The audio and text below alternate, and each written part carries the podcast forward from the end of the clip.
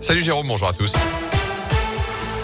Et à la une, ils ont résisté à la crise du Covid. On poursuit notre série toute cette semaine sur les belles histoires après la crise du coronavirus. L'épidémie n'est pas encore terminée, mais elle commence petit à petit à s'estomper. Zoom sur l'événementiel ce matin.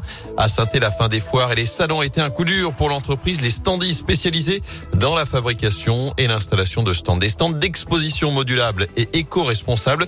Une grosse année donc à faire le dos rond, s'adapter. Mais aujourd'hui, l'activité est repartie très fort, Anthony Perel. Oui, Gaëtan. D'abord parce que tout le monde veut rattraper le temps perdu, le public comme les professionnels, mais pas que. Anthony Audion est le cofondateur de la structure Les Standistes. Depuis la réouverture des parcs expo, on se retrouve en fait face à une demande exponentielle de par la faillite malheureuse de certains de nos confrères. Et euh, comme après chaque crise, les cartes sont, sont complètement redistribuées. Notre société euh, reprend son développement. Quitte parfois, et c'est le revers de la médaille, à se retrouver sous l'eau. Aujourd'hui, on est sur une reprise d'activité euh, par rapport à la période avant Covid, trois fois plus importante euh, en termes de, de volume d'affaires. Le seul souci, c'est la gestion derrière euh, du personnel et, des embauches. Mais bon, on a connu pire, donc tout va bien. Et finalement, Anthony Audion estime que sa structure est encore plus forte aujourd'hui qu'avant la crise. Et vous retrouvez son témoignage complet sur radioscoop.com. Demain, on prendra la direction de Bourg-Argental pour parler tissage et continuer donc notre série de la semaine.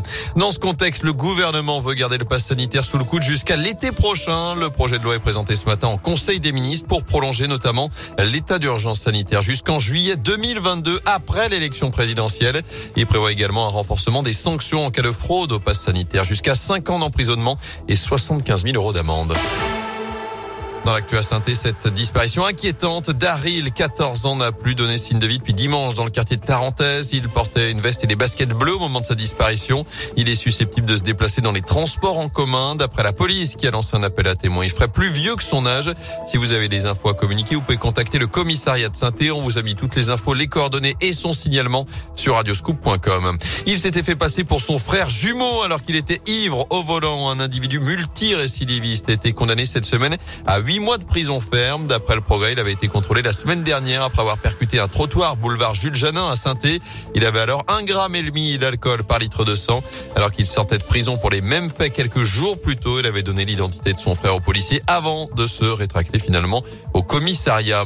Les prêtres doivent dénoncer les faits de pédocriminalité. C'est le rappel de Gérald Darmanin hier. Le ministre de l'Intérieur a reçu le patron des évêques qui avait expliqué que le secret de la confession était plus fort que les lois de la République après le rapport de la commission euh, sur les faits de pédocriminalité dans l'église. Monseigneur Éric de Moulin-Beaufort qui a demandé pardon aux fidèles.